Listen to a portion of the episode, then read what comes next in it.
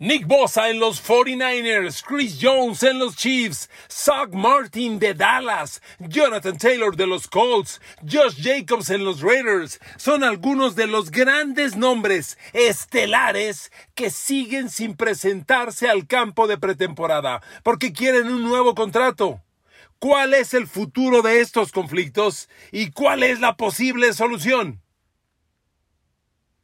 Queridos amigos, bienvenidos a mi podcast. Un saludo, un abrazo, gracias por estar aquí. Hoy es jueves, hoy tenemos partidos de pretemporada. Juegan los Pats a las 6 de la tarde, si no mal recuerdo, tiempo del centro.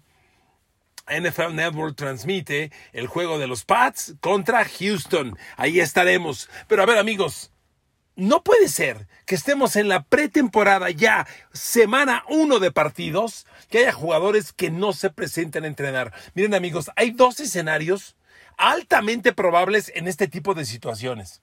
Una, el jugador cuando firme, si es que firma, tarda varias semanas en alcanzar tope de rendimiento, ritmo de juego, pero corre un grave riesgo de lesión, porque el golpeo, el golpeo de los jugadores no se gana en un día. El ritmo de golpeo, por más que tú digas, a ver, Nick Bosa tiene 15 años jugando fútbol americano, por Dios, se pone el casco y se da de topes. No, no es tan fácil. Por eso la pretemporada tiene un proceso. Los jugadores primero van a los OTAs, entrenamientos sin golpeo, toman ritmo, velocidad. Después abre el campo de pretemporada, siguen sin golpearse. Son tres días sin golpeo. Después empieza el golpeo progresivo. Después vienen los scrimmage, después vienen los partidos de pretemporada y después vienen los juegos de temporada regular. Todo tiene un proceso y tiene una razón ir preparando el cuerpo, el atleta, el ritmo para el golpeo intenso. Si no tienes nada de eso, hoy te firman y mañana estás en el campo, a ver, corres un grave riesgo de lesión. Te llames Nick Bosa, te llames Enrique Garay o como te llames. Entonces es crítico que haya jugadores sin estar entrenando. Y la bronca es que los ausentes son los jugadores más importantes o de los más importantes en sus respectivos equipos. Vaya, Nick Bosa en, los 49ers Chris Jones en Kansas City, Jonathan Taylor en los Colts. A ver, el sistema ofensivo de los Colts es Jonathan Taylor. Ahí todo gira en base al juego terrestre del corredor estelar. ¿Y no está? Amigos, a ver, vamos a tocar varios de esos temas tratando de encontrar el conflicto y la posible solución, que no está fácil. A ver, empecemos. Arranquemos justamente con Nick Bosa. A ver, Nick Bosa, digo, le recuerdo nada más, fue el defensivo del año de la temporada pasada. ¿Cuánto vale en la NFL que seas Defensive Player of the Year? ¡Juta! Vale un mundo.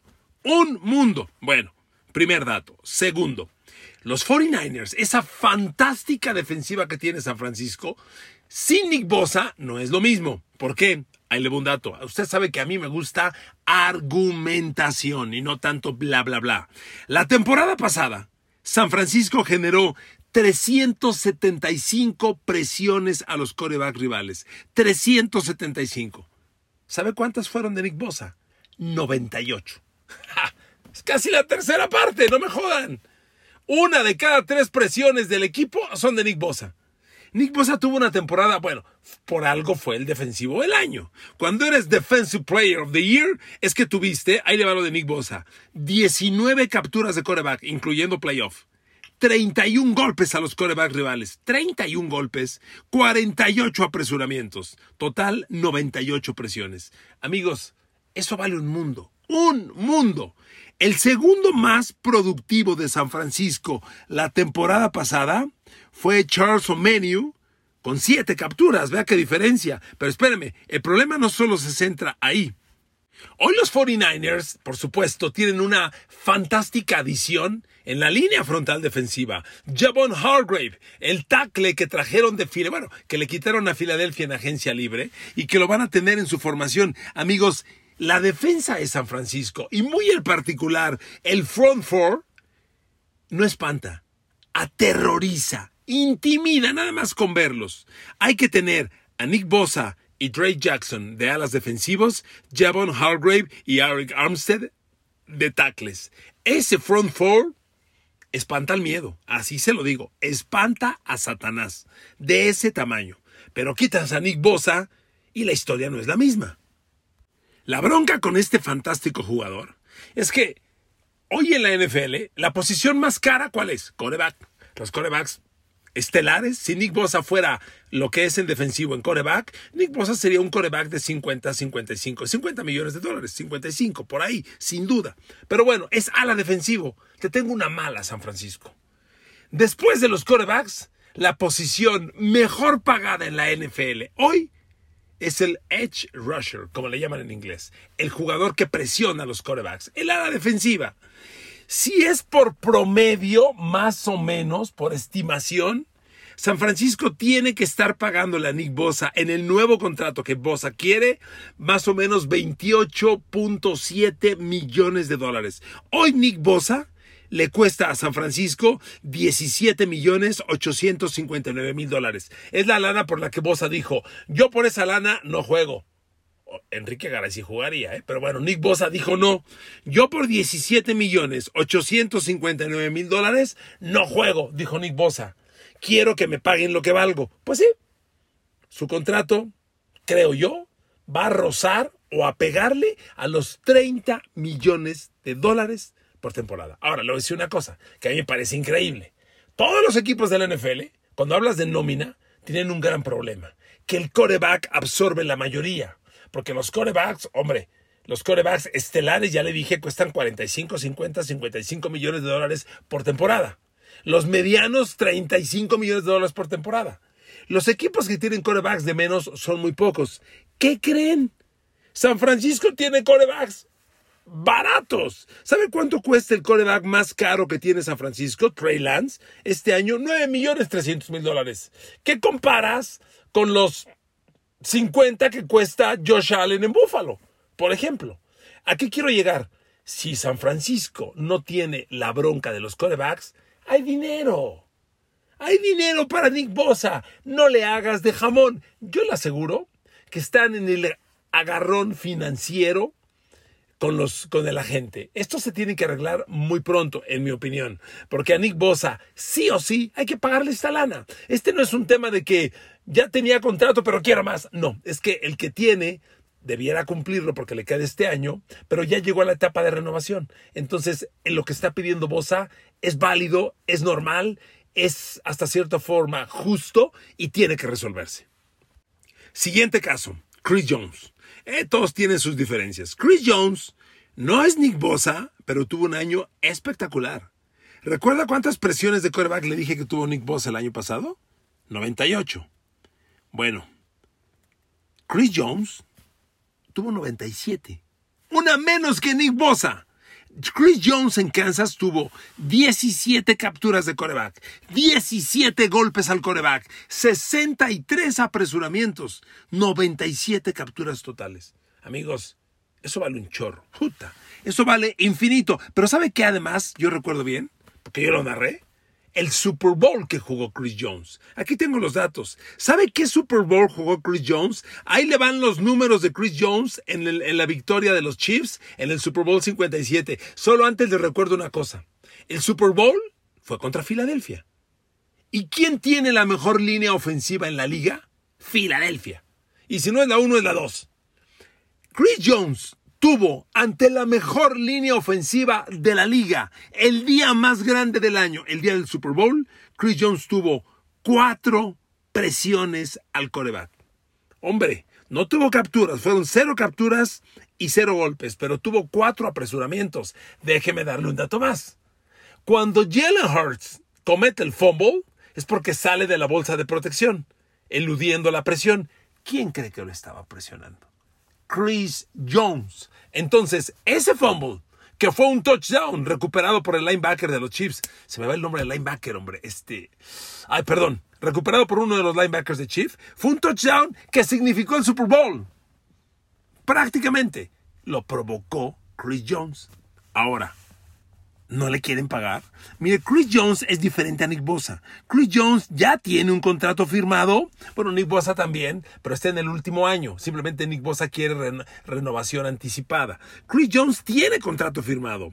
Chris Jones este año cobra 19 y medio millones de dólares, aunque en el tope salarial cuesta 28 millones 291 mil 888 dólares cobra solo 19.500. El tema es que Chris Jones quiere más lana. Ya le acabo de decir, es la misma posición de Nick Bosa. Entonces Chris Jones dice, a ver, yo capturo corebacks, estamos como de a 30 millones al año, quiero más varo. Y Kansas City no se los quiere pagar. Este es el tema. Mire, yo soy enemigo de que los equipos en la NFL paguen por agradecimiento. Yo recuerdo muy bien el último contrato de Big Ben Roethlisberger con Pittsburgh. Yo le decía, a ver, si Big Ben ya no puede ni con su alma, no me jodan. Le están dando un contrato de cuates, de agradecimiento. Big Ben ya no da, aunque se llame Big Ben Roethlisberger. Adiós, muchas gracias. Pues no, le dieron un contrato más y su último año sí estuvo como de dar pena. Eso no puede pasar en la NFL, en mi opinión. Y Chris Jones no está dando pena, ¿eh? Chris Jones está jugando a un altísimo nivel, altísimo nivel. Pero quiere, un, que un contrato que ya esté hecho se haga otra vez. Y eso sí es agandalle, pienso yo. No veo fácil esta situación, se los digo de verdad. No la veo fácil. Vamos con los Cowboys. Zach Martin. A ver, Zach Martin, yo creo, mire, yo trato, cuando yo, cuando yo hice mi tesis en la UNAM, este, mi, mi, asesor de tesis, el maestro Rutilio Torres Franco, le mando un abrazo, su hijo fue actor, por cierto. Este, el maestro Rutilio Torres Franco, mi asesor de tesis en la UNAM, en la Facultad de Contaduría y Administración. Usted dirá, ¿y qué chifre? ¿Y qué tiene que ver la Navidad con esto, garay? Este, bueno, ahí le va cuando yo estaba haciendo la tesis, licenciado en administración en mi carrera, me pidió que leyera varios libros y uno de los que me dio de leer eh, se llamaba El arte de negociar y el arte no recuerdo el, ni el editorial ni el, ni el escritor, discúlpeme, eh, no está usted para saberlo, pero yo, hice mi tesis en el 88. Pues sí, eh, pero ¿por qué se lo platico? En ese libro me decían que es muy importante cuando negocias sentarte en la silla de enfrente. Tienes que sentarte en la silla de con quien vas a negociar para entender su mundo y tratar de encontrar caminos que propongan soluciones. Yo me siento en la silla del dueño. A ver, Zach Martin, Dallas Cowboys. Ya me senté en la silla de Jerry Jones. Y yo le diría a Zach Martin, Zach Martin, no chingues. La neta. A ver, dígame usted cuál es el escenario. Zach Martin, para muchos críticos NFL, es el mejor guard de la liga. El mejor. Y si no es él, es Quinton Nelson de los Indianapolis Colts. Son los dos mejores guards de la liga. Quinton Nelson, Colts, Zach Martin, Cowboys. Quentin Nelson, Notre Dame, Zach Martin. Ay, güey, ¿de dónde se graduó Zach Martin? Ay, caray, se me fue. Quentin Nelson es de Notre Dame. Bueno, el tema es que Zach Martin firmó contrato por cuatro años hace dos. Le quedan dos años a su contrato. Y cuando Zach Martin firmó, le dieron el contrato mejor pagado de cualquier GAR en la NFL. Ya pasaron dos años y obviamente hay guards mejor pagados que él. Pero a ver, ¿hoy Patrick Mahomes es el mejor quarterback de la liga, sí o no? Sí, pero por mucho. Firmó contrato hace dos años. Cuando Mahomes firmó el contrato hace dos años, tenía el contrato del quarterback mejor pagado en la liga. Hoy ya no es el quarterback mejor pagado en la liga, Mahomes. Ya no lo es pero sigue siendo el mejor coreback de la NFL. Aplicando la de Zach Martin, Mahomes debería decir, no juego, páguenme más, ya no soy el mejor pagado. Es lo que quiere Zach Martin. Se me hace un total agandalle de Zach Martin, se lo digo de verdad. Y mire, Dallas no tiene reemplazo. No tiene reemplazo para él. La línea ofensiva de los Cowboys está utilizando a Josh Ball en esa posición y las cosas no están saliendo bien. Zach Martin tuvo una temporada espectacular el año pasado. Espectacular. Pero para todo lo que está ocurriendo en Dallas, la exigencia de que Dak Prescott mejore, que no las intercepciones, el eje es la línea ofensiva. ¿Quién le exige un coreback que lo, andan persiguiendo los defensivos jugada tras jugada? O sea, no, no, no, no tiene sentido.